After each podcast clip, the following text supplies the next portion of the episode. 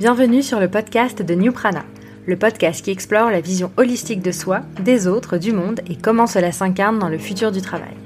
Je suis Valentine Gattard, la fondatrice de New Prana, agence de conseil en stratégie holistique pour les entreprises et indépendants qui veulent apporter de la cohérence à leur activité, s'organiser efficacement et prendre soin d'eux. Ce podcast est la suite de mon manifeste publié en novembre 2020 que vous pouvez retrouver sur le site newprana.com/blog. J'ai souhaité poursuivre mes réflexions avec des personnes qui m'inspirent et qui, je l'espère, vous inspireront aussi. Nous parlerons ici de réconciliation entre soi personnel et professionnel, de futur du travail, d'organisation, d'épanouissement, de santé globale et de bon sens. Dans l'épisode d'aujourd'hui, j'ai le plaisir de recevoir Samuel Métias, CEO de Commit et fondateur de la Happy. Commit est une start-up qui allie intelligence artificielle et lien social, et la Happy est une association qui fédère les acteurs qui mettent la technologie au service du bien-être et agissent pour changer le monde du travail. J'ai rencontré Samuel il y a bientôt deux ans, et nous avons rapidement eu envie de travailler ensemble. J'ai donc rejoint l'aventure Happy et j'ai pu rencontrer des acteurs importants du mouvement qui m'ont donné envie de continuer à creuser ces sujets. Samuel a une énergie folle et le don de porter des projets qui lui tiennent à cœur et de rassembler autour de lui des personnes qui vont partager son dynamisme.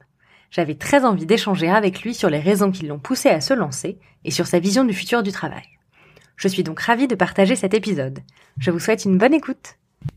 Bonjour Samuel. Bonjour Valentine. Merci d'avoir accepté mon invitation. Mais c'est avec grand plaisir.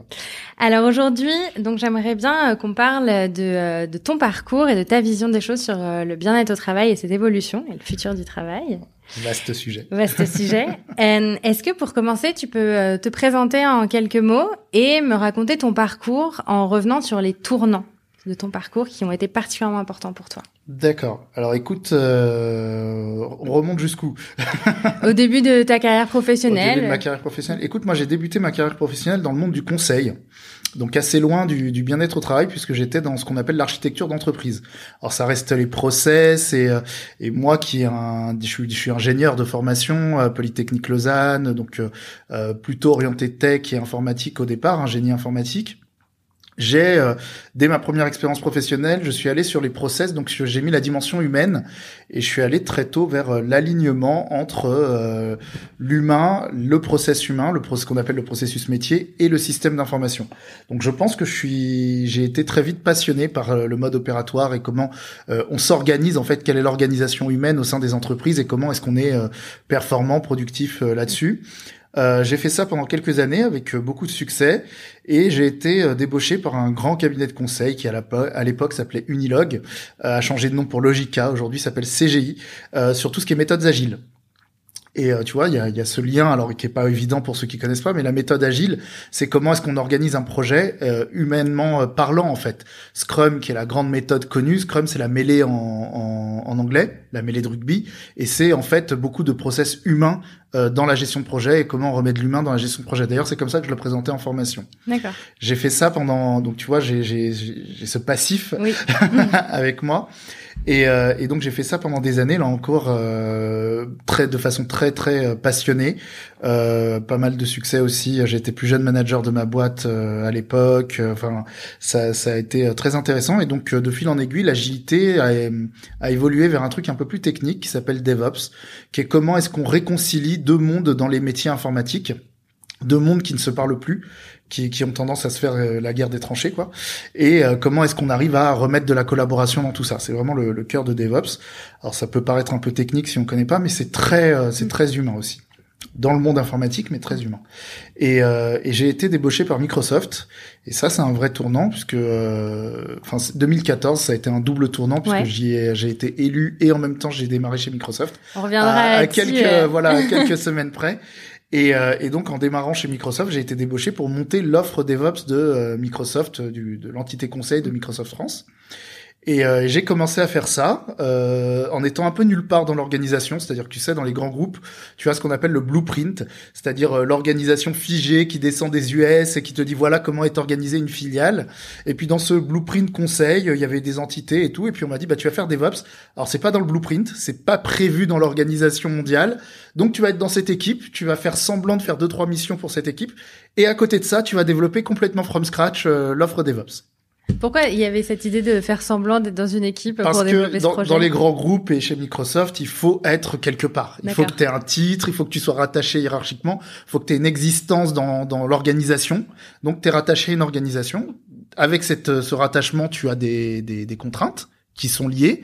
Il faut plus ou moins faire bonne figure. Tu vois, parce Ok. que on peut pas non plus complètement dire qu'on ne respecte pas les choses.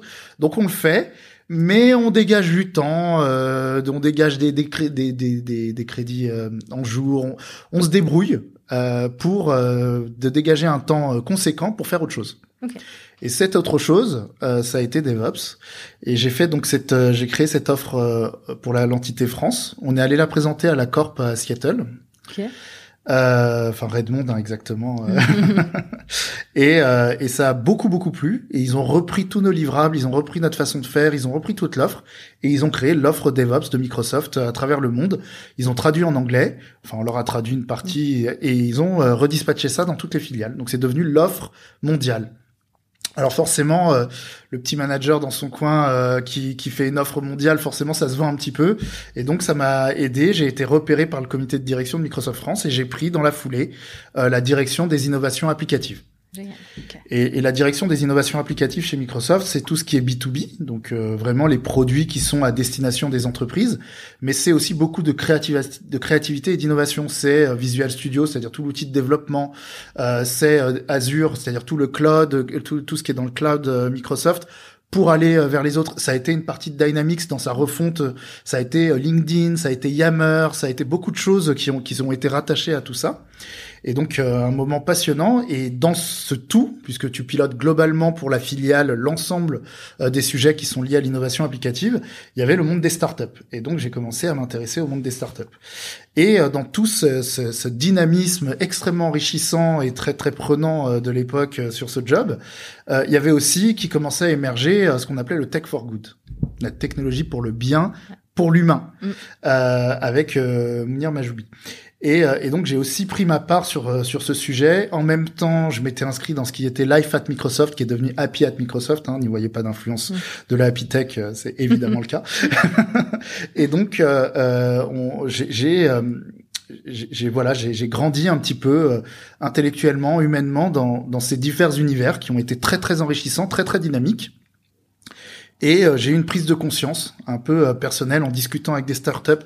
J'ai des shapers à se lancer, par exemple, euh, Ah, en super. France, euh, et notamment sur toutes les technologies mobiles. Euh, J'avais rencontré euh, le CTO qui est parti depuis, mais qui était euh, fondateur d'abord d'Attractive World et puis de, de Shaper.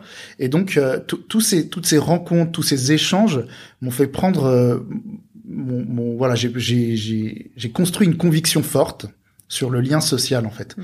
Et je me suis rendu compte euh, quand on est consultant, on va chez des clients, parfois français, ça va de la poste à des entreprises euh, américaines. J'ai euh, été chez Google, j'ai travaillé avec Google, j'ai travaillé chez Microsoft, j'ai fait beaucoup beaucoup de choses. J'ai travaillé dans des ministères. Donc j'ai j'ai vu des contextes très très différents dans ma carrière, pas sur des grosses périodes. Je suis pas resté des années et des années chez des clients. J'ai plutôt fait des missions courtes. Mais par contre, j'ai vu beaucoup beaucoup de contextes différents, immergés sur plusieurs semaines voire plusieurs mois. Et donc tout ça m'a fait prendre conscience que vraiment le, le cœur, pour moi, le, le cœur du système, le cœur de l'entreprise, c'est l'humain et on l'oublie. C'est-à-dire que l'entreprise, euh, c'est avant tout des êtres humains qui se rencontrent, qui s'associent et qui vont chercher ensemble à créer de la valeur. Pour créer de la valeur, ils vont inventer des procédés techniques, ils vont inventer des, euh, services, ils vont inventer des choses extraordinaires. Mais ça démarre, et d'ailleurs juridiquement c'est ça une société, c'est une association de personnes qui euh, se rassemblent pour créer de la valeur. Les sociétés unipersonnelles d'une seule personne, c'est une invention qui est très récente dans l'histoire. Mm. La société, la, la société juridique, l'entité juridique, c'est historiquement une association de personnes qui vont mettre en commun des capitaux, qui vont mettre en commun des biens, qui vont mettre en commun du patrimoine, mais des choses pour créer de la valeur avec. Mm. Et ça, ça a été oublié. Est-ce qu'il y a eu un moment où tu as eu un déclic en particulier? Il y a quelque chose qui t'a fait prendre, euh, avoir cette prise de conscience ou ça a été vraiment euh, le cheminement euh, des expériences Ça a été surtout un cheminement. Euh, ça a été surtout un cheminement. Il n'y a pas eu de déclic à proprement parler. Il y a eu des, des, des, des choses qui m'ont un peu marqué. Mm. Par exemple, euh, je te fais une confidence.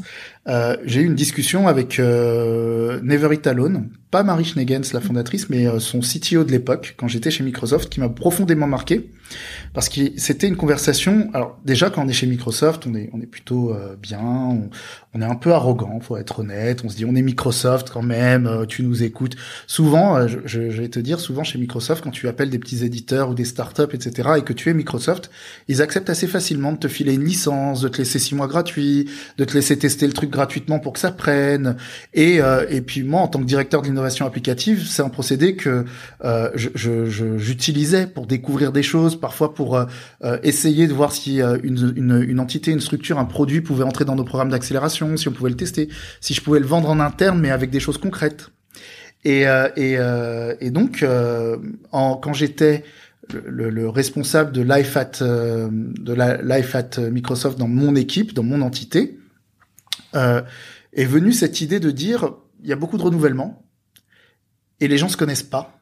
Et comme j'ai eu cette conviction qui s'était forgée en moi de dire le lien est très important, il faut qu'ils se connaissent. Et euh, une des idées qui émerge souvent en entreprise pour ça, c'est de dire ben, on va mélanger les gens pour déjeuner. Mmh. Très bien. Sauf que tu t'appelles Microsoft, on te dit mélange les gens pour déjeuner, et on te dit prends un cahier, un stylo, ou va sur Excel, parce que c'est un produit maison, et rentre des cellules. Je dis, on peut pas s'appeler Microsoft et faire les trucs à la main. Je, je, je c'est pas possible. On promeut une certaine innovation et, et on me dit, euh, prends ton fichier Excel. Non. Et en cherchant sur Internet, je tombe sur Never It Alone, l'histoire de Marie. Je dis, ah, il y a un truc qui ressemble à ce qu'on recherche. Ça peut être intéressant. Regardons. Et donc, je, je prends euh, attache avec eux et je me fais rappeler donc par une commerciale qui me dit, euh, vous voulez un devis? Je dis non, je voudrais discuter d'un partenariat parce qu'on est quand même Microsoft et qu'on va pas par exemple utiliser une solution qui est chez Google ou chez Amazon. Voilà, on a besoin euh, de sentir qu'il y a un rattachement à la maison, ça fait partie de la politique et c'est plutôt sain, je trouve. Mhm. Et donc, euh, je parle au CTO pour savoir qu'est-ce qu'on peut faire comme partenariat et si on pouvait tester des choses ensemble. Tester d'ailleurs du coup le produit dans la foulée sans forcément payer tout de suite pour pouvoir convaincre derrière de l'acheter. Et là, euh, il me répond, vous savez, moi je suis basé à New York. Moi, Microsoft, j'en ai rien à foutre. Je suis Mac, je suis Apple. Euh, Windows, c'est de la merde. Euh, et puis ce que vous faites, c'est de la merde. Microsoft, dans deux ans, c'est mort. Euh, et euh, et, euh, et puis le lien social, nous, on s'en fout. Il me dit ça. Hein.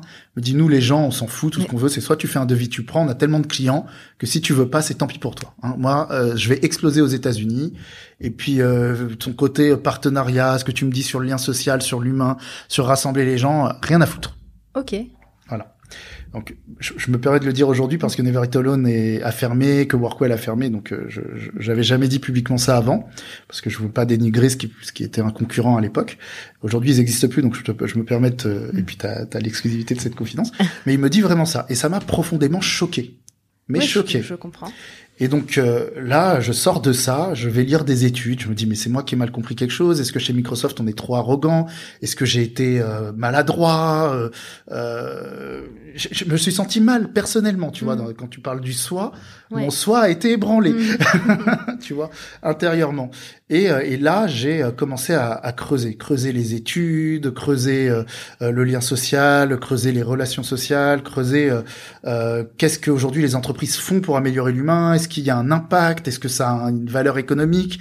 Et puis je me suis dit, et si moi je devais monter une start-up, est-ce qu'il y a une viabilité économique? Est-ce que je peux monter quelque chose qui va gagner de l'argent? Parce que on est un peu schizophrènes, nous, les, les gens de la Happy Tech. Mm. On veut aider l'humain, on veut que ça marche, mais on oublie souvent qu'il faut quand même gagner de l'argent parce que sinon on paye pas les salaires et, euh, et le produit euh, dure pas. Donc je me suis posé cette question. Et c'est là qu'a émergé l'idée de Commit. D'accord. C'est là qu'a émergé l'idée de Commit. C'est là que j'ai appelé Pouya. Mm. J'en ai longuement discuté avec lui. Il avec qui tu travaillais déjà? Avec qui j'ai non Pouya, j'ai je l'ai rencontré à Epita. J'ai fait deux ans d'Epita avant de ah, changer d'école. Euh, voilà, collègue et, de promo. Et on a été. Euh, alors moi j'ai quitté Epita euh, au mm. bout de la deuxième année. J'ai changé d'école. Lui il y est resté. Mais on a passé deux ans ensemble. On faisait les 400 coups. Alors là je peux t'en raconter des anecdotes. et, euh, et, euh, et donc je l'ai appelé. Et, et c'est là que, que l'idée, on a, on a fait mûrir l'idée on a, on a commencé à travailler, on a commencé à travailler un site, on a commencé à travailler euh, des prototypes, euh, on a appelé euh, Stéphanie Leroy de l'agence Osée qui a commencé à nous faire les premières maquettes. Enfin bref, on a commencé à constituer une équipe. Ça c'était en quelle année? 2016. Donc c'était vraiment le tout, début du moment où on allait commencer à parler et, tout ça. Et, et Pouya me disait mais il y a aucune étude sur le lien social. On te dit les gens ils mettent de l'argent pour refaire les bureaux, pas pour euh, pas pour refaire, euh, pas pour que les gens se connectent entre eux, pas pour déjeuner. Est-ce que vraiment il y a quelque chose? Never It Alone, ça se trouve ça a jamais marché. Ok ils ont levé, mais est-ce qu'ils gagnent de l'argent? J'en suis pas sûr. Il était très très terre à terre Pouya. Et donc on a pris une décision. C'était de donc de commencer quand même à creuser le concept parce que ça résonnait en nous Mm. fondamentalement. On se disait si mais c'est pas possible. Le plus important au travail c'est quand même que les gens se connectent entre eux. C'est-à-dire que si euh, Steve Jobs a pu commencer dans le garage euh, avec euh, c'est parce qu'il il s'entendait bien. Sinon il aurait pas pu. Donc euh, on s'est on s'est vraiment dit ça tout tout ça est, est très vrai. On l'a vraiment vécu. Et et au final euh, au final on s'est dit un truc tout bête. On s'est dit on va le présenter à Microsoft.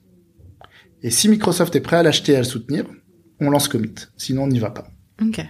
Et donc, euh, on l'a présenté. Ils ont dit oui. Ils ont dit oui. Ils ont dit qu'ils nous accompagnaient. Ça a été notre premier euh, client. Mm. Et, euh, et du coup, le commit s'est lancé. D'accord. Et donc depuis, donc aujourd'hui, est-ce que tu peux nous parler donc un peu plus de Commit, de ce que tu fais aujourd'hui et comment tu en es arrivé à créer la Happy Tech? Alors, écoute, euh, la Happy Tech, ça a été un cheminement là, du coup, à Mm. partir de la création de Commit. Ouais. En fait, l'idée de Commit, elle est très simple. hein. C'est de dire, euh, on est bien au travail, donc performant au travail, donc il y a une viabilité économique quand on est bien avec les gens avec qui on travaille. Quand je dis ça, ça paraît évident. Ça ne l'était pas du tout à l'époque. Mm. En plus, quand on disait ça à l'époque, on nous disait OK, ça a l'air euh, très logique ce que vous dites. Prouvez-le. Est-ce qu'il y a des études Et à l'époque, il y en avait pas. Aujourd'hui, il y en a. Il y en a de nombreuses et qui en sortent tous les jours. Malakoff, Médéric Humanis en sort une par an qui à chaque fois met le lien social comme le premier euh, vecteur de travail. On peut parler du Covid et de l'impact que ça a eu. Donc, euh, il y a une prise de conscience. Mais à l'époque, ça n'était pas le cas. Faut revenir à 2017, janvier 2017. Et donc, on nous dit oui, mais est-ce que et nous nous on sortait les chiffres, mais oui, mais on l'a expérimenté chez Microsoft, puis Talentsoft, et on voyait que ça fonctionne, ça avait fait écho, les gens le prennent, donc euh, euh, on le prouve opérationnellement parlant. Et en plus, on a dé- développé notre IA qui suggère les choses, et, et avec un, un- une plateforme applicative qui était très innovante pour l'époque, qui l'est toujours aujourd'hui, qu'on a complètement développé en interne. Et donc, on a commencé à s'inscrire à des concours et à des incubateurs. On a été très tôt euh, accepté par les SEC, c'est quand même pas rien. Et donc on a été incubé par les SEC très tôt dans les programmes Microsoft. Google est venu nous chasser, ils nous ont euh, ils nous ont envoyé un Chromebook à la maison en disant on veut vous rencontrer, euh, on veut parler avec vous. Enfin, c'était très intéressant. Et donc du coup on s'est retrouvé dans des événements invités par euh, des Microsoft ou d'autres. On a été la plus jeune startup sur Vivatech 2017. On n'avait même pas six mois d'existence, Ouais. c'est quasi impossible. Là, tu avais quitté ton. J'étais toujours chez Microsoft. Toujours chez Microsoft. J'étais j'ai- 2017 à 2019, je suis resté chez Microsoft Ah en oui. parallèle de, du lancement de Commit. Mm.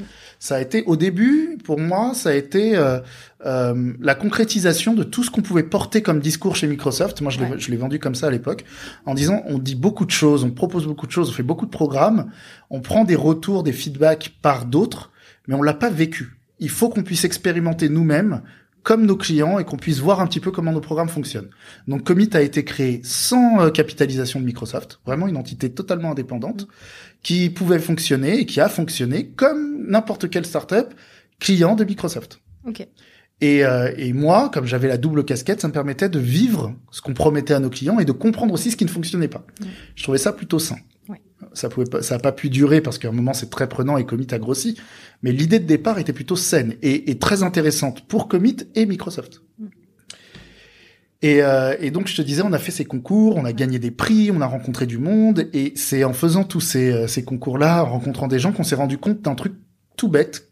C'est Pouya le premier qui a qui a trouvé le mot Tech, hein, qui, a, qui, a, qui a eu le, le terme en tête, mais euh, c'est avec euh, Thomas euh, Coustenoble et, et, et moi, tous les trois, on a beaucoup réfléchi, on s'est dit, mais c'est quand même incroyable. Tu regardes le marché, quand on parle d'argent, t'as les fintech.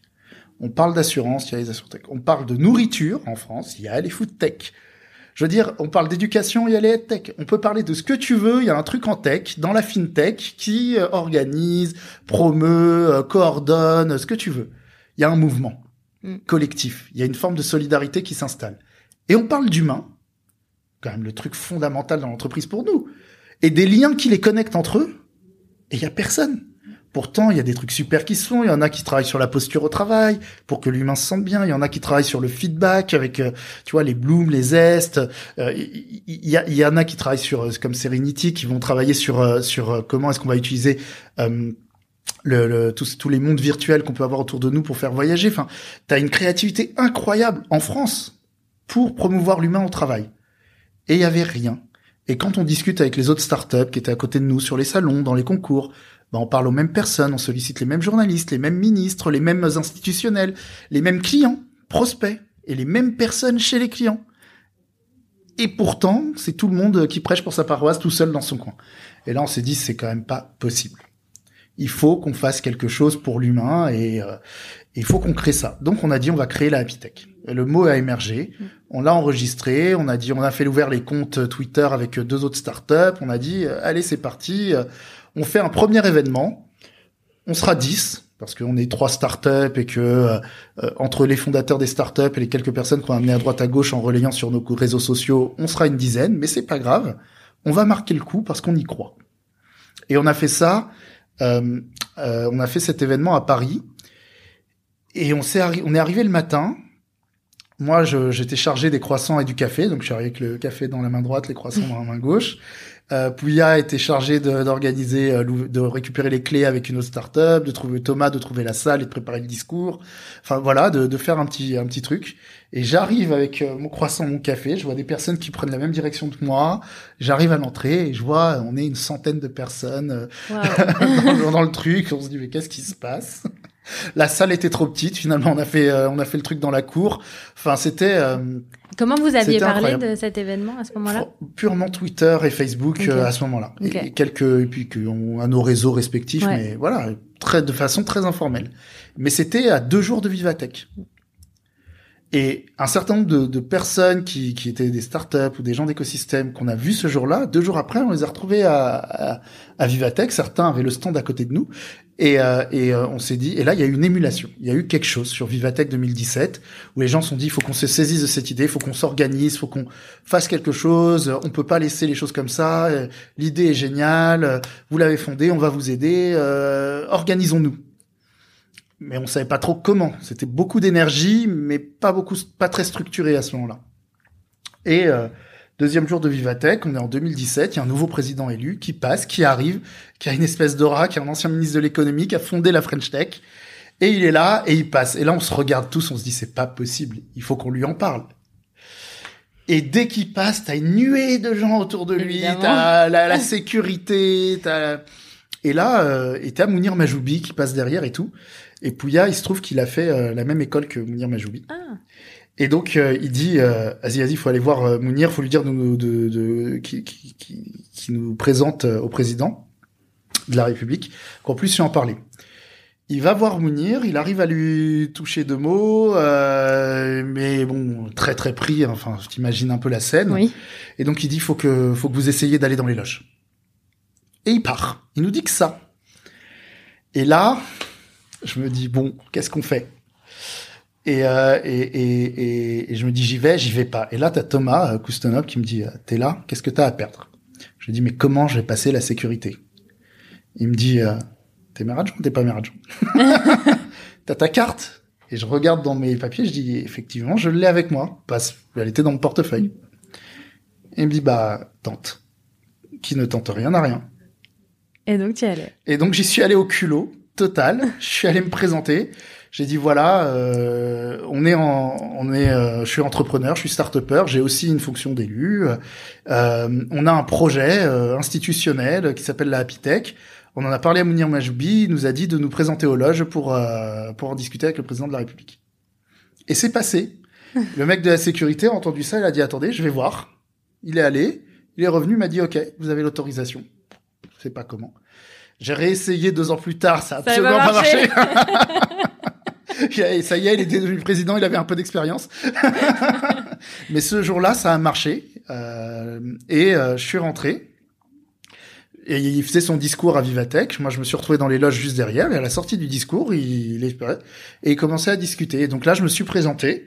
Et je lui ai expliqué en deux mots, je lui ai dit voilà, euh, on a cette, ce projet, cette idée, euh, on veut la réaliser, on est euh, un mouvement à créer, mais on a besoin d'aide et, de soutien et de soutien. Et là, et là, il me dit, il me dit deux choses. Il me lance un défi comme ça. Enfin, il m'écoute, il dit c'est génial. Il dit non, l'idée est bonne, c'est bien que vous lanciez ça, faut pas lâcher et tout. Et puis il me dit Seriez capable de faire de la France le leader mondial du bien-être?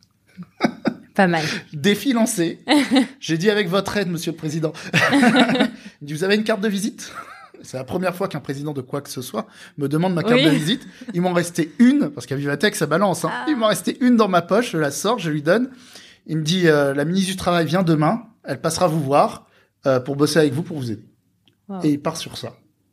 Donc là, c'est bon, c'était lancé. Et effectivement, le lendemain, Muriel Pénicaud est passée. Je me présente en disant, j'ai vu le président qui m'a dit que. Elle me dit, oui, oui, euh, mon chef de cabinet est là, on va prendre rendez-vous. Et euh, le truc s'est lancé, on a pris rendez-vous et le truc s'est lancé comme ça. Et donc on a monté l'association, on a commencé à fédérer et puis un peu tout ce que tu peux retrouver dans la petite histoire de la Happy Tech, c'est romancé. Et c'est quand même bien inspiré de, de faire réel. Et pour, pour nos auditeurs qui ne connaîtraient pas, qui ne connaîtraient pas encore la Happy Tech, est-ce que tu peux expliquer en quelques mots aujourd'hui, du coup, en quoi ça consiste? Écoute, la Happy Tech, c'est avant tout un mouvement de solidarité et de bienveillance entre ce, entre euh, un écosystème donc euh, qui vise à remettre l'humain au centre du monde du travail et à le servir pour qu'il soit bien, pour qu'il ait une qualité de vie au travail qui soit euh, importante. Et parce que on croit que c'est le cœur de ce qui va faire la performance économique des entreprises aujourd'hui et demain. Et leur capacité à se différencier aussi.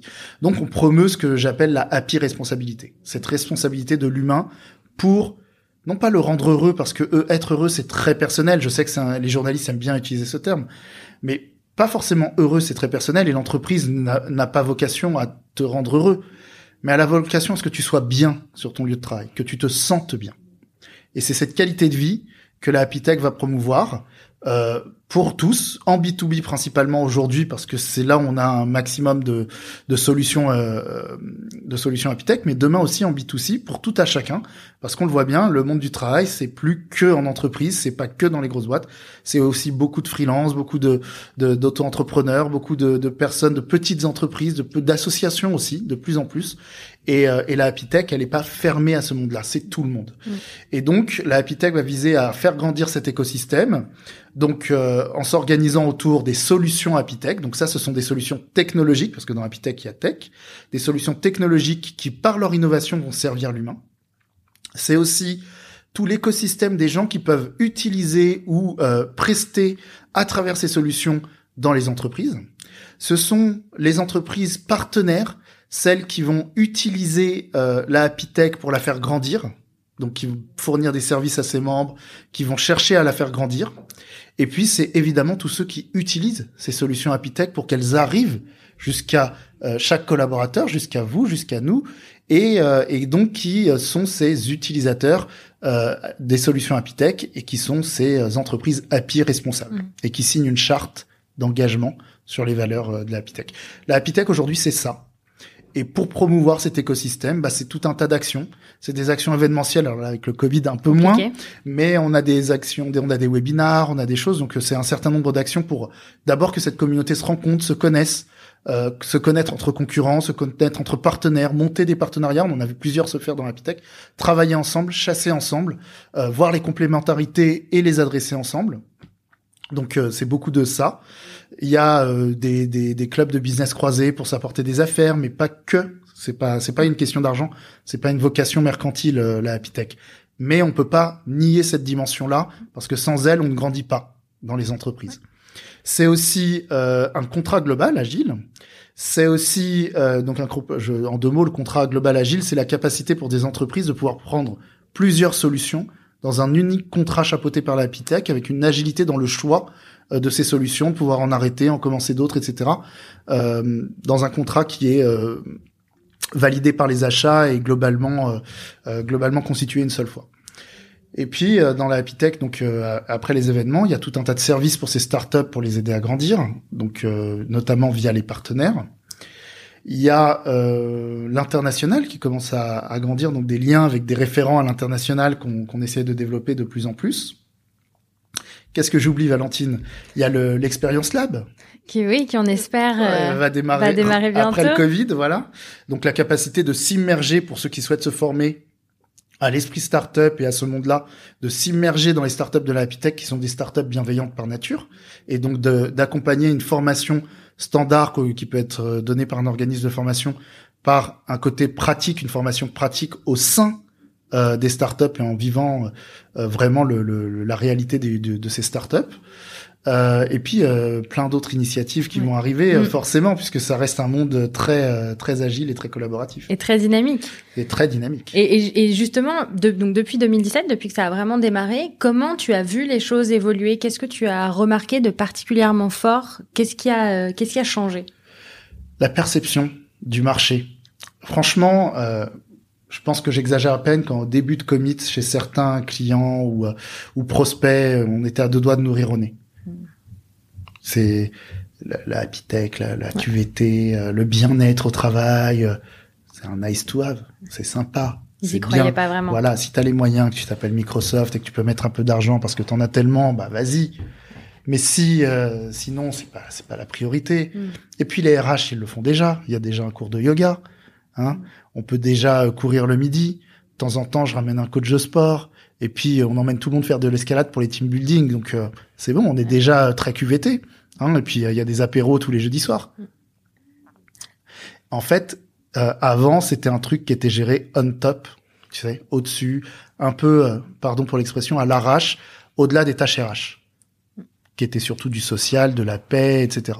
Et sans budget majeur, c'était un peu d'animation, machin. Mais c'était pas ça l'important. Et puis d'ailleurs, c'était pas forcément ce qui était perçu comme le plus important par les salariés.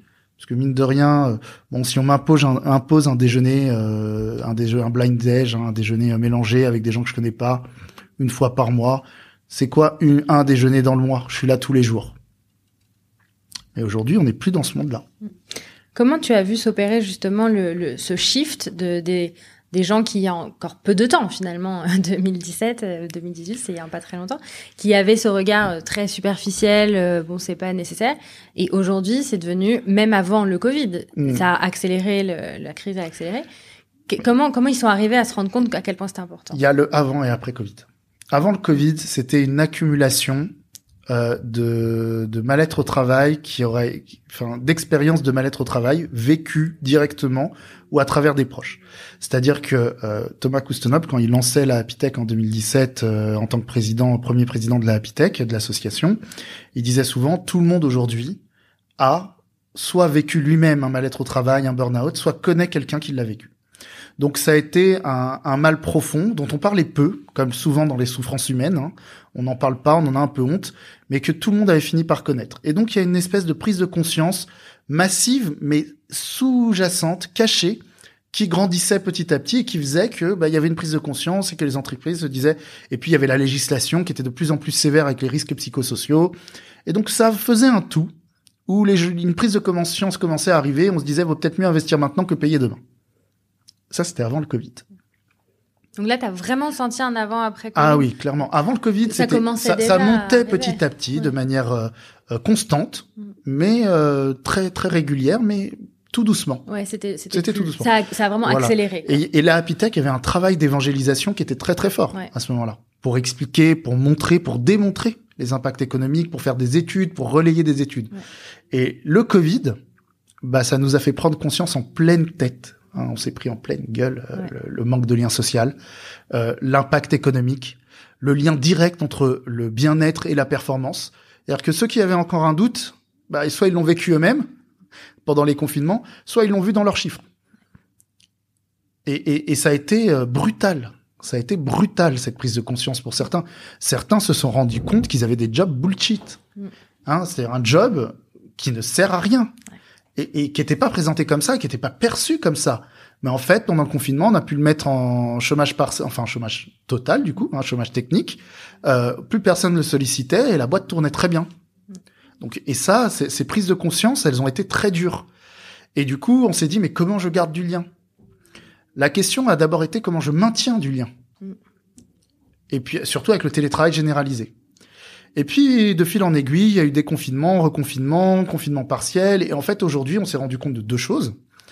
Un, que le modèle de travail avant le Covid, il va complètement changer après le Covid. On va passer d'un mode présentiel majoritairement avec un peu de télétravail, sauf dans les grandes firmes américaines. Et encore que, pour l'avoir vécu personnellement, on avait la règle où le télétravail était autorisé euh, comme on voulait, mais en fait, euh, tu avais des managers franco-français parfois qui, qui, qui étaient bloqués là-dessus.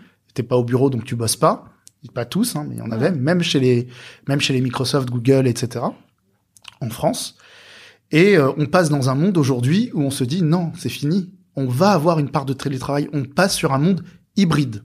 On passe sur un monde hybride. Il y aura une part de télétravail. Il y aura une part de présentiel. C'est évident, c'est certain. Et cette part de présentiel, elle sera plus du tout comme avant. Parce que comme j'y passe moins de temps, je vais attendre une qualité de ce temps-là beaucoup, beaucoup, beaucoup plus important. Des locaux de meilleure qualité, des liens et des relations avec mes collègues de meilleure qualité, des activités euh, proposées par l'employeur qui ne sont pas forcément en lien avec le travail de meilleure qualité plus souvent parce que je veux garder ce lien-là.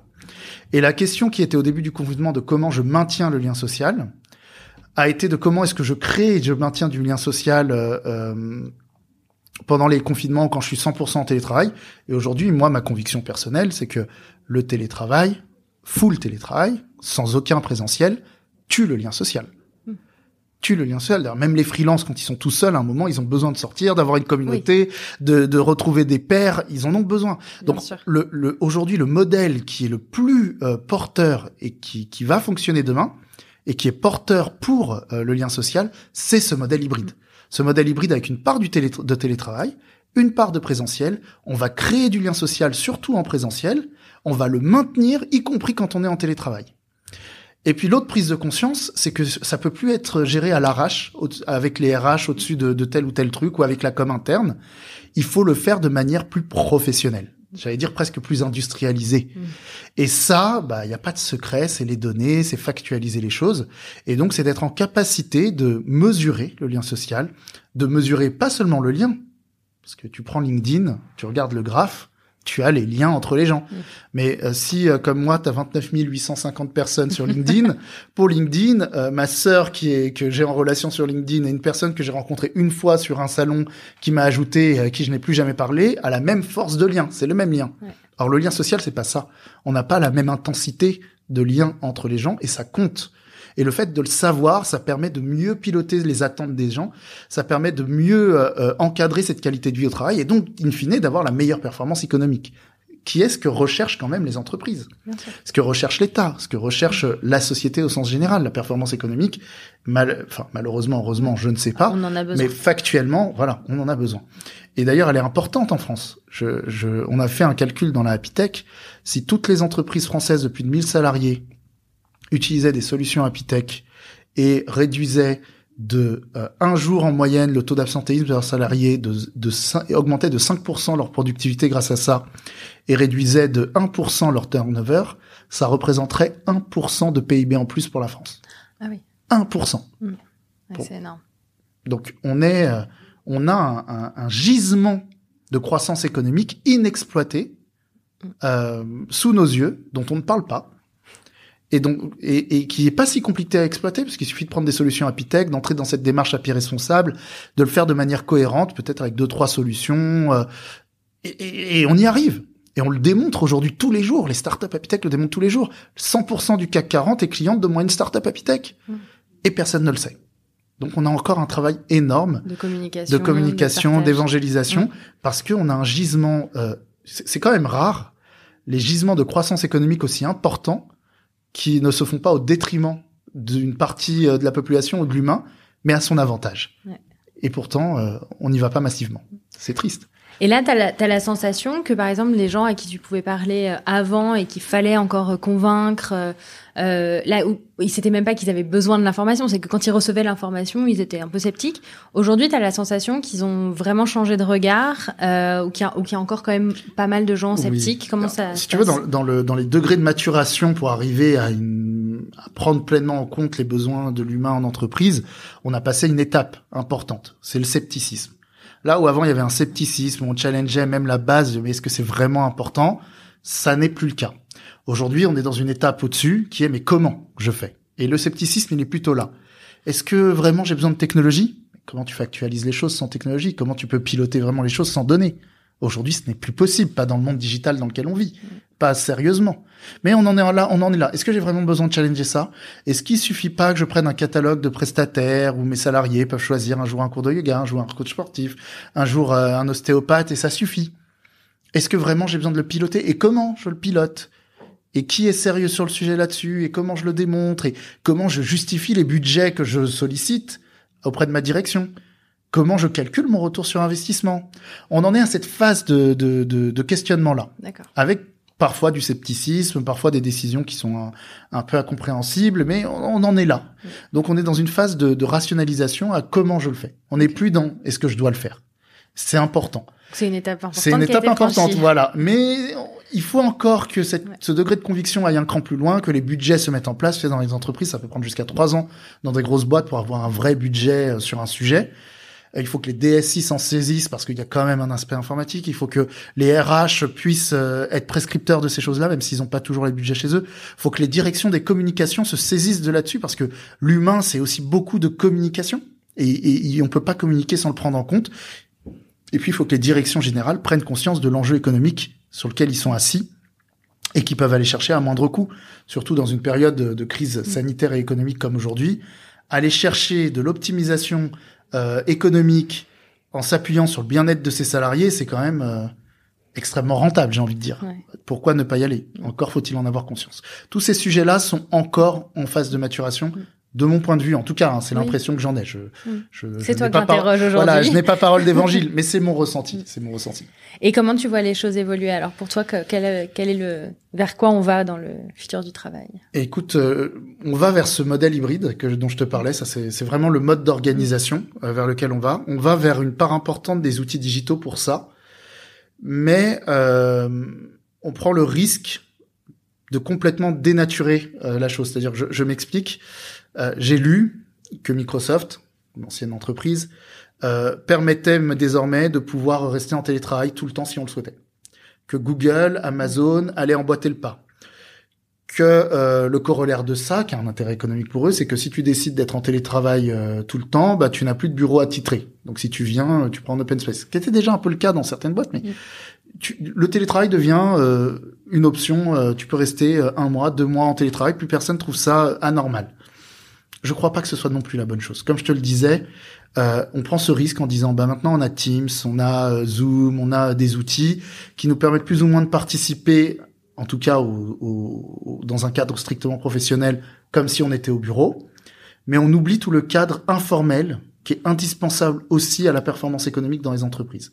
Et les Teams, les Zoom aujourd'hui n'intègrent pas ça les, éditeurs de logiciels RH, de paix, de gestion de congés, ce qu'on appelle les SIRH, en prennent plus ou moins conscience parce qu'ils commencent à te sortir des modules bien-être. Alors faut regarder ce que c'est. Euh, c'est beaucoup de marketing, pas forcément beaucoup euh, à ce stade aujourd'hui en tout cas, de choses très opérationnelles. Peut-être que ces éditeurs vont finir par racheter des startups Apitech demain pour euh, pour enrichir leurs modules et en faire quelque chose de vraiment opérationnel. Et c'est sans doute la bonne démarche. Sans doute que le marché va aller vers ça. Aujourd'hui, quand à 60, 70, une centaine de startups dans l'Apitech, on estime que d'environ 200 startups qui pourraient intégrer la Apitech en France, c'est un marché qui est extrêmement euh, clairsemé il faudrait euh, qu'il y ait une consolidation. Et il va se consolider un jour par des rachats entre elles, par des grosses boîtes qui vont les racheter pour enrichir leur offre. Et ce sera une bonne chose parce que ça montrera qu'il y a une maturité qui arrive. Et, euh, et, euh, et on va aller vers ça. Donc aujourd'hui, il y a cette prise de conscience-là, mais attention à ne pas aller trop loin dans la surenchère de je suis un employeur cool et j'oublie j'oublie le côté informel qui peut y avoir sur le monde du travail en dehors du télétravail. Il faut une part de télétravail parce que c'est un vrai équilibre pro-perso. Je dois pouvoir, si je le souhaite, travailler de la campagne pendant une semaine, 15 jours et revenir travailler une semaine au boulot ou faire deux jours, trois jours. Peu importe, je dois pouvoir m'organiser et l'entreprise doit être suffisamment flexible aujourd'hui pour s'adapter à ça quand elle le permet. C'est sûr que dans une usine pour, dans une usine pour des ouvriers, c'est plus compliqué. Encore que, euh, est-ce qu'ils sont obligés d'être toujours sur l'outil de travail? Est-ce qu'il n'y a pas d'autres tâches? Ça se réfléchit. Mais quand c'est possible, on va vers ce modèle-là. Il faut pas aller dans le corollaire où j'oublie complètement qu'il y a des choses importantes qui se passent sur le lieu de travail, que le temps que je passe sur mon lieu de travail doit être de qualité, doit être de qualité en termes de liens sociaux, doit être de qualité en termes d'écoute, doit être de qualité en termes d'espace. Euh, et ça, ça, c'est une révolution. Il y a des métiers qui aujourd'hui doivent complètement se réinventer. Les facility managers, qui gérait les bâtiments. Mais c'est plus le même métier après le Covid. C'est fini. Le monde de demain, il vous, si vous ne vous réinventez pas, vous allez mourir. Les gros du facility management, ils doivent se poser la question de qu'est-ce qu'ils doivent faire demain. Et ils ne pourront pas faire sans le AQVT et le bien-être au travail. S'ils n'intègrent pas dans leurs locaux, dans leur réflexion de leurs locaux, le lien entre les individus, les liens sociaux, ils sont à côté de la plaque, de mon point de vue. Ils vont mourir, c'est pas possible. Ce n'est plus juste faire des locaux et des salles de créativité. Faut comprendre ce que les gens y attendent. Est-ce qu'ils y passent du temps de qualité? Est-ce que le lien se crée ou se crée pas et pourquoi? Et ça, c'est ça, c'est ce vers quoi on tend demain, je pense. Bah, c'est très, très intéressant. Euh, je voudrais revenir sur, euh, sur quelque chose que tu as rapidement évoqué tout à l'heure, qui est ta carrière d'élu. Oui. Alors, est-ce qu'on peut rapidement parler de, parler de ça, donc de ton engagement en politique? Comment c'est venu? Quelle influence ça a eu sur toi? Écoute, euh, c'est une bonne question. Comment c'est venu? Totalement par hasard. Mais vraiment. Euh, en fait, euh, cet engagement en politique locale, hein, local. Je, je j'ai jamais eu d'aspiration à de la politique nationale en tant que telle ou euh, même si des fois, quand on voit ce qui se passe aujourd'hui avec le Covid, on a envie de se dire, euh, faudrait aller les aider, qui nous écoutent un peu plus, et on a des idées, il faudrait peut-être le faire. C'est pas, c'est pas de la politique au sens politicien, tu vois.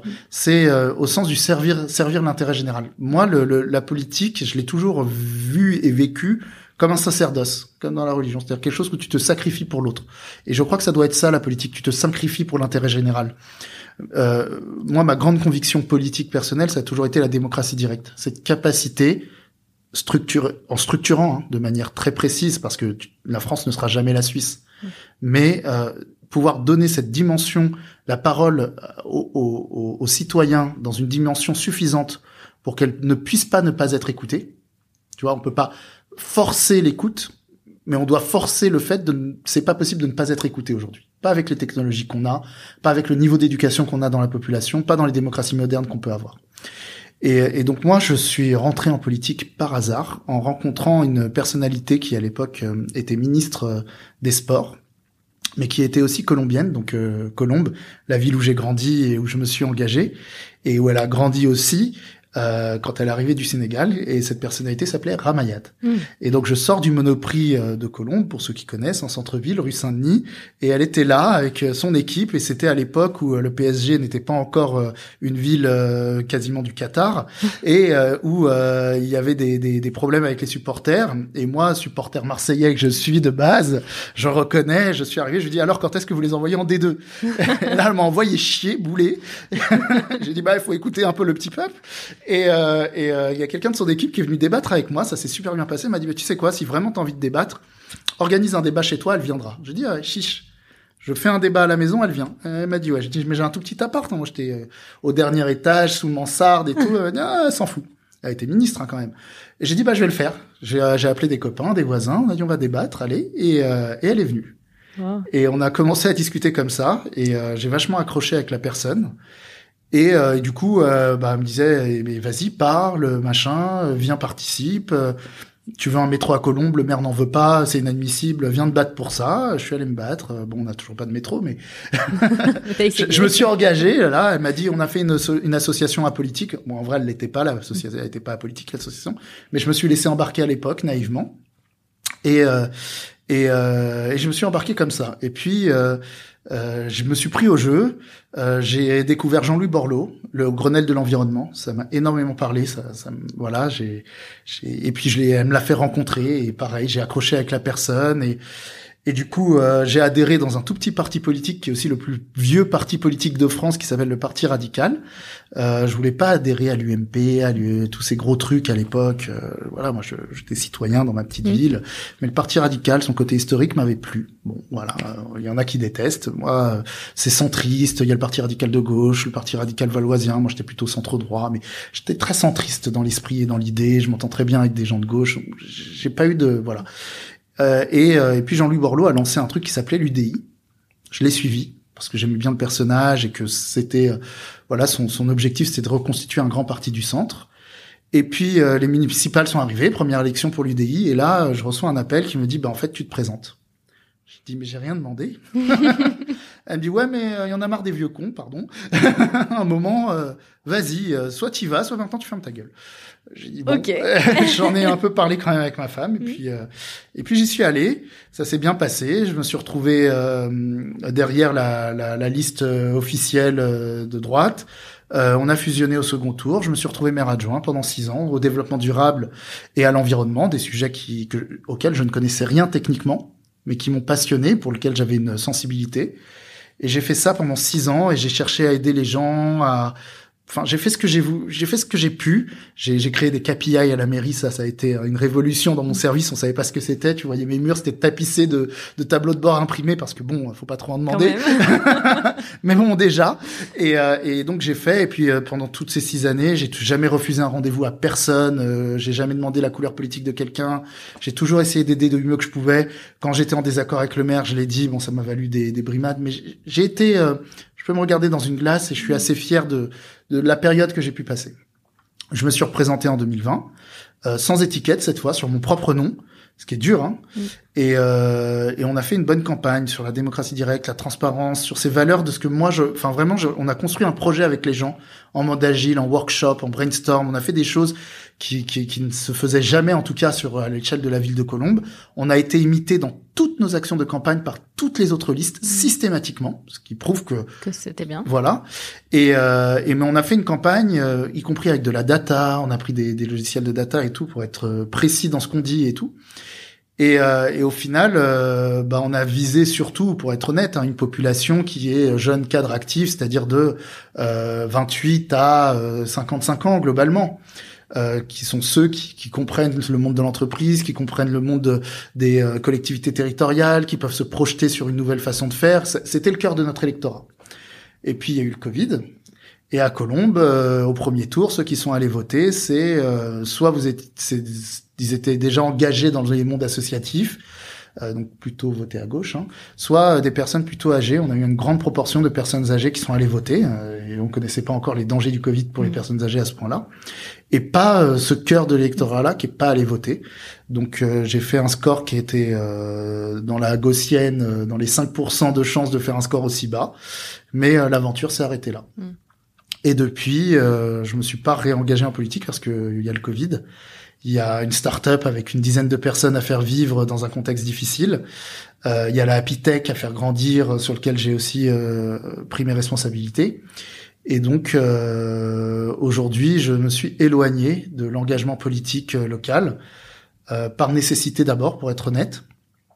Et puis je me dis qu'il y a une nouvelle équipe qui est arrivée, qui est de gauche. Et moi, j'étais plutôt dans une équipe de droite, mais faut leur laisser la chance. Ce serait malhonnête aussi de d'attaquer comme ça en opposition politique stérile euh, avant même d'avoir euh, laissé le temps à une équipe de montrer ce qu'il va aller faire. Il y a beaucoup de jeunes dans cette équipe, des gens de talent, même si on n'a pas les mêmes opinions, des gens de talent que que, que je connais et que je dont je reconnais le talent.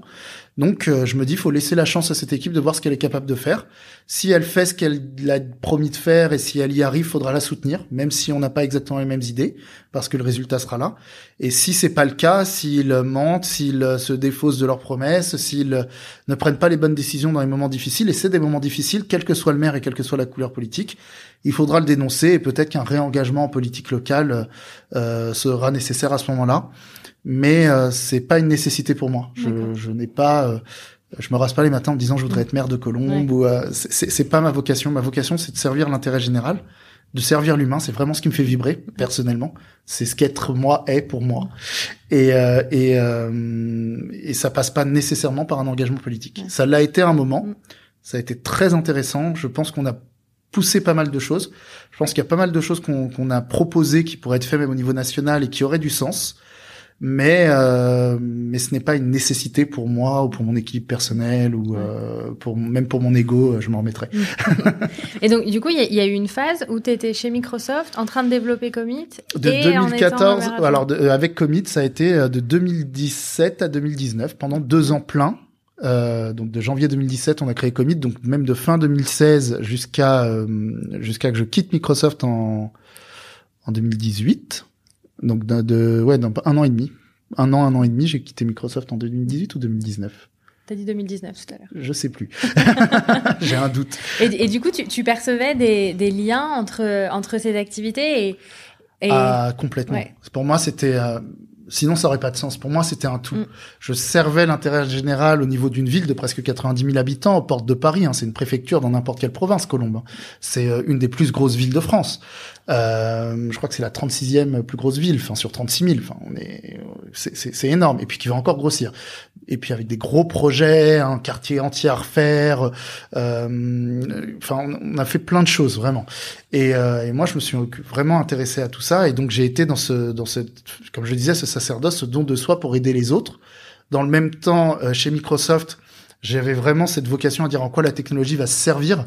Moi, ce qui m'a beaucoup plu chez Microsoft, c'était le, le growth mindset. Hein. Satya Nadella, le PDG qui est actuel, qui a voulu dire, euh, voilà, si notre technologie et notre entreprise n'a pas de sens humain, alors il le grossissait à l'américaine avec euh, des choses euh, un peu euh, chez, chez, les Français on est un peu un peu gêné parfois mm. tellement c'est c'est un peu un peu gros et très hollywoodien.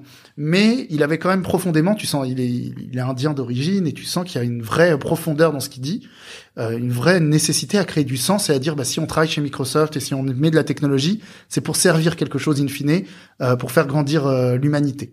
Et ça c'était très ancré. Et ça c'est ce qui m'a accroché moi et, et l'innovation applicative va vers ça. Tu vois, j'ai pas été dans des équipes commerciales ou purement marketing, euh, même s'il y a une dimension commerciale et marketing dans mon job. Mais c'était pas, euh, je, je, je, suis pas un directeur commercial. Mm. Moi, j'étais dans l'innovation applicative et en quoi ça allait servir demain, et très concrètement comment ça pouvait servir aujourd'hui. Et oui, il y avait des chiffres commerciaux et marketing à traduire, mais c'était pas le cœur du job, et c'était pas ce qui m'intéressait le plus d'ailleurs. Ce qu'on mm. me reprochait un peu d'ailleurs. Et, euh, et, euh, et ça, et puis Commit, Commit, c'est quand même clairement euh, la start-up pour le lien social dès 2016-2017, avant tout le monde, qui s'est dit faut s'accrocher à l'humain. Euh, la Happy Tech, c'est quand même le mouvement bienveillant pour l'humain. Enfin, c'est, c'est, tout ça était, était très lié en moi. En tout cas, ça servait un idéal commun pour moi. Et, et du coup, enfin, déjà un petit peu abordé aborder le sujet euh, au fil de tes réponses. Euh, donc, euh, bah, comme tu sais, l'idée que je développe, c'est la réconciliation entre soi personnel et soi mhm. professionnel. Est-ce que dans toutes ces aventures et depuis le début de ta carrière et jusqu'à aujourd'hui, tu t'es senti être réconcilié avec tes différentes identités dans toutes tes actions en fait? Bah, Je pense que ma carrière a été un cheminement vers, un vers une réconciliation mhm. envers moi-même. Euh, quand tu es consultant, quand j'étais consultant au départ, tu vois, dès le début, je, je, je suis diplômé d'une école prestigieuse, l'école polytechnique fédérale de Lausanne, de l'école euh, supérieure d'ingénieur Léandrin de Vinci. Entre-temps, j'ai fait euh, un bac plus 2 en droit et, et un master à Centrale Supélec. Donc, je, je, je, me suis je me suis intéressé aux études mmh. techniques d'ingénieur, etc. Mais cette dimension technologique, je suis un peu geek. Mmh. Et ben, il m'a manqué le côté humain, relation humaine. Et très tôt, je suis allé vers les processus métiers vers l'architecture d'entreprise, donc ramener vers le métier, vers l'humain. Et, euh, et, dans un métier de consultant, métier de consultant, tu mets costume, cravate, surtout à l'époque. Tu, tu, tu as un personnage, tu mets un costume. Moi, depuis quand j'ai mis un, je, je n'ai plus de costume dans ma garde-robe. La dernière fois, j'en ai, cherché un. Bon, j'ai fini avec un jean et un blazer parce que je n'ai plus de costume. Je n'en ai plus. Et j'ai quelques cravates qui restent, des cadeaux, mais j'en ai très peu, dont une qu'on m'a offert à Noël que j'ai jamais eu l'occasion de mettre. Donc, je, je, je, ce costume-là n'était pas moi, mm. mais je l'ai porté quotidiennement pendant des années. Mm. Et puis petit à petit, enfin, je, je, je plaisante avec le, le, cheminement vestimentaire, mais c'est vraiment ça. Je passe. C'est c'est l'idée du costume euh, abstrait et concret. Exactement. Je passe manager à 24 ans euh, ou 25 ans euh, chez Logica. Euh, j'arrête de mettre une cravate. Je suis le premier à arrêter de mettre une cravate. Et puis on commence à me dire, mais toi, le Friday wear, c'est tous les jours. Alors j'avais juste une cravate en moins. Hmm. Et puis enfin, en arrivant chez Microsoft, j'arrête de mettre des costumes. Je commence à remettre des pulls, mais, tu, tu restes dans un moule. Et puis petit à petit, de moins en moins. Aujourd'hui, je m'habille comme je veux, même si je vais voir le patron d'une grosse boîte pour vendre Commit ou que je passe à la télé, je m'habille comme je. Je, je dis pas que je fais pas attention, je me rase. Évidemment que je fais attention. J'ai pas envie de paraître euh, euh, comme je ne suis pas, mais je parais comme j'ai envie de paraître comme je me sens bien. Et, et, et, ça, je peux le faire aujourd'hui parce que j'ai eu ce cheminement. J'ai très peur un jour de devoir retourner dans une carrière parce que Commit sera, euh, je l'espère, ça va grandir et mais je ne serai pas toute ma vie que, euh, à la tête de Commit ou de la Pitech. J'espère que d'autres vont prendre le relais et vont les faire grandir encore plus. Moi, je suis un créateur, je suis pas un gestionnaire. Mm. Donc, euh, quand ça aura suffisamment grandi, j'espère trouver des bons gestionnaires qui vont le gérer pour que ça aille encore mieux. Et qu'est-ce que je vais faire à ce jour-là? Bah, J'ai surtout pas envie de retomber euh, dans un truc où je dois m'habiller, euh, costard, cravate ou, ou, peu importe l'uniforme. J'ai envie de dire, je suis pas fait pour l'armée. Ah, j'aurais été très mauvais dans l'armée. Peut-être à la DGSE parce que je peux me fondre dans, mais pas à l'armée de terre en uniforme, c'est sûr. Donc c'est c'est c'est non mais c'est vrai. Je je suis pas je suis pas je je suis pas je suis pas manageable en fait. Je suis manageable à la confiance, c'est-à-dire que les managers avec qui j'ai énormément appris, avec qui j'ai énormément grandi, on a fonctionné à la confiance. Et je viens pas aujourd'hui, je travaille de chez moi et je sais que tu bosses. de toute façon, ils voient les résultats. Les managers avec qui je me suis fâché, mais fâché très fort, c'est ceux à la t'étais pas là ah 17h t'as pris ta journée. Ce genre de choses de blagues tu peux le faire en blague ça me fait rire. Mais ceux qui le pensent parce que certains font la blague en le pensant c'est insupportable mm. moi je je suis pas comme ça. Je suis un créatif. Mm. je, et donc, est-ce qu'aujourd'hui, euh, au-delà de l'aspect euh, vestimentaire, mais qui est hyper important et intéressant, qui est un vrai sujet euh, que j'aborde d'ailleurs aussi dans mon article, est-ce que, bon, j'ai la question que j'appelle un peu la question Laetitia Vito, parce qu'on en a parlé dans le premier épisode, est-ce que du coup, tu te sens être toi partout où tu vas aujourd'hui? Je me sens être moi le très souvent, mm. pas tout le temps. Pas tout le temps parce que tu peux pas te sortir des convenances tout le temps. Si demain t'es invité, j'en sais rien, t'imagines t'es invité à l'Elysée, euh, ne serait-ce que pour parler de la Happy Tech, tu vas rentrer dans des convenances, que tu le veuilles ou non. Tu vas pas venir euh, hyper, euh, euh, tu vois, streetwear, hyper cool. Au-delà de l'aspect. Euh, non, non, mais je veux dire, au-delà de l'aspect vestimentaire, dans l'attitude. Oui. Tu vas pas arriver dans l'attitude. Tu vas forcément être un peu stressé. Tu vas forcément. L'aspect vestimentaire n'est que le sommet de l'iceberg. Et pour moi, le, le, le vestimentaire est le, la partie qui se voit mm. de ton ressenti, de ton attitude. En tout cas pour moi. Ouais. Moi, je, en fait, je suis quelqu'un qui est très émotionnel. Je suis un, je suis un grand émotif. Je pleure devant des films comme les filles, tout ça. je suis un grand émotif. Les hommes pleurent aussi. tout à fait. Mais euh, moi, je le reconnais et, et, je suis très très émotionnel. Mais je ne sais pas cacher mes émotions. Mm. Quand je, tu vois, euh, l'autre jour avec les, les, filles de la Happy Zoé et Léa, euh, elles m'ont un peu agacé à un moment, bah, ça s'est vu. M'ont dit quoi Tu boudes Comme quoi sur mon visage, il paraît que ça se voit. je non, je, le problème. Je, voilà, je, je, ne cache pas les choses. Et donc, euh, euh, l'aspect vestimentaire, c'est le reflet de cette émotion, mm. si tu veux. Et donc, je te dis, quand tu vas dans des trucs très conventionnels, tu n'es pas complètement toi. Tu, tu essaies de l'être. donner toutes tes émotions. Je, je, suis pas Xavier Niel, j'ai pas fondé, j'ai pas fondé Free, Altis, euh, je pèse pas des milliards pour arriver devant le président de la République et lui dire, on, on est égaux, mm. tu vois je j'ai pas cette prétention. Peut-être que je, je, je fais un, de la surhumilité j'en sais rien mais à un moment tu as, des situations où tu te dis mais là je parle de, du président de la République ça peut être le maire le président euh, d'un département ça peut être le patron d'une grosse boîte le manager un client un peu important un, euh, entrepreneur qui a réussi. Enfin peu importe. Tu as, des situations tu as des moments où tu sais qu'on t'attend dans un cadre et qu'il faut t'y conformer. Et, euh, et tu t'y conformes Enfin, en tout cas, moi, j'ai pas la, personnalité ultra rebelle qui fait que je m'y conformerai pas quoi qu'il arrive. Il y a des cadres où je sais que je dois m'y conformer, que c'est important, que c'est nécessaire, que c'est d'ailleurs pour le bien euh, de, de l'entreprise, de la de l'association, euh, des, des, idéaux que tu sers et que parfois, bah, il faut euh, se, mm. se restreindre. Donc non, je ne crois pas être moi tout le temps, mais je fuis mm. ces moments-là. Et, euh, et, quand ils arrivent, j'essaye de les réduire en temps au maximum parce que aujourd'hui j'ai besoin d'être moi et je et là je suis moi, tu vois, dans cette interview. Euh, peut-être que si j'étais euh, sur TF1 ou Europe 1, je le serais un peu moins, tu vois? Et dans, mais dans tout cas, dans ce que tu, dans tes projets et dans ta vie professionnelle, tu es, est-ce que tu es aujourd'hui vraiment à 100% euh, dans tes valeurs, je dans suis ce dans que tu veux être, je suis dans ce que je veux être. Mm. Ça enlève pas les frustrations parfois. Hein. Bien sûr, j'ai pas forcément que c'est tout rose. C'est loin d'être tout rose, c'est loin d'être facile. Euh, euh, parfois, on a un caractère, euh, voilà, on, a, on se lève du pied gauche, on a des soucis, on est, euh, on est, on, on, on, a des réactions qui sont humaines, mais qu'on regrette. On, mm. on dit des choses qu'on blesse les gens. Donc ça, c'est des choses qui arrivent. Mm. Mais c'est très sincère et très vrai. Donc c'est moi. Y compris parfois dans des mauvais côtés que j'essaye de corriger. Mm. Mais je pense que c'est aussi être soi que de chercher à corriger ces mauvais côtés parce qu'ils nous gênent nous-mêmes. Tout à fait. Ouais. Donc euh, c'est ça. Et, euh, et aujourd'hui, qu'est-ce qui qu'est-ce qui t'épanouit le plus dans, dans tes projets professionnels et dans tes ah, initiatives Ça, c'est une bonne question. Mm. Écoute, euh, beaucoup de choses, donc c'est difficile de choisir. Euh, les premières qui viennent à l'esprit. Professionnellement parlant, je pense que ce qui m'épanouit le plus, c'est quand on lance un client euh, avec Commit et qu'on commence à voir les résultats arriver. Ça, c'est vraiment, euh, tu vois, les, les, premières stats, les usages, les premiers commentaires d'utilisateurs, les remerciements. Voilà, c'est extrêmement gratifiant. La concrétisation. voilà, de... la concrétisation de tout ce que tu as vendu, que tu le lances chez le client et que tu commences à voir à travers les stats, tu vois, un client qui renouvelle. C'est extrêmement gratifiant. Tu vois donc euh, et, et, et, nos clients renouvellent malgré le Covid en ce moment donc c'est dire la confiance qu'ils nous portent mm. Et, euh, et ça, c'est ça, c'est très très fort. Et la deuxième chose qui est, qui est très épanouissante, alors ça, il y a un peu d'ego, je vais le reconnaître, mais c'est quand la presse se met à parler de nous, de la mm. et qui viennent nous voir. Mm. Parce que on est tellement petit aujourd'hui, on a tellement besoin d'aide qu'on n'a pas euh, les capacités, les ressources à vraiment aller nous vers la presse, aller euh, les solliciter, euh, connaître les réseaux de journalistes qui vont bien pour paraître, etc. Donc on est invisible techniquement parlant.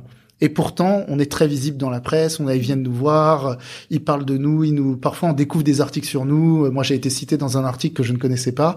Euh, ils ont repris une citation d'un blog ou d'une interview que j'avais faite. Ça, c'est très valorisant parce qu'on se dit tiens, le message qu'on porte, l'idéal qu'on porte, il est en train de, hmm. de grandir. Il est en train de faire écho. Et ça aussi, euh, donc tu vois, c'est, elle concrétise d'une autre façon. C'est qu'on se dit ça, le message commence à porter hmm. et c'est très encourageant. Et puis quand c'est très concret que les clients le, le, le voient, l'utilisent euh, côté commit aussi. Je pense que ces deux aspects-là sont vraiment les choses qui me satisfont le plus aujourd'hui professionnellement parlant. Et pour terminer, qu'est-ce que qu'est-ce qu'on peut te souhaiter pour l'avenir? Comment tu t'aimerais que les choses évoluent pour toi? Écoute, euh, pour moi. oui. Pour toi, pour tes projets. Pour... Euh, Écoute, ce que j'espère, c'est que on trouve les, les, bons partenaires, les bons relais qui vont enfin nous faire changer de dimension et qu'on et que ce qu'on porte, l'idéal qu'on porte à travers euh, Commit et le lien social, à travers la happy tech et, et l'humain et la technologie au service de l'humain, que ces idéaux-là trouvent les bons partenaires qui ont les moyens financiers euh, de de les faire rayonner à leur juste valeur.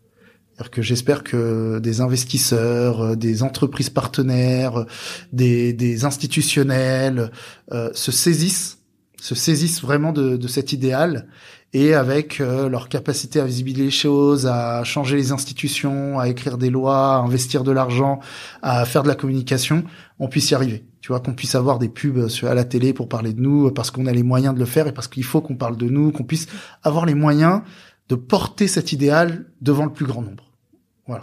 D'accord, c'est un beau projet. Merci, Merci beaucoup Samuel. Merci à toi. J'espère que l'épisode d'aujourd'hui vous a plu. Si c'est le cas, je vous invite à le partager autour de vous. N'hésitez pas à m'envoyer vos commentaires à l'adresse podcast at newprana.com, à me suivre sur les réseaux sociaux et à vous inscrire à ma newsletter pour être tenu au courant de la sortie des nouveaux épisodes et de mes articles. Vous trouverez tous les liens dans la description de l'épisode. À bientôt!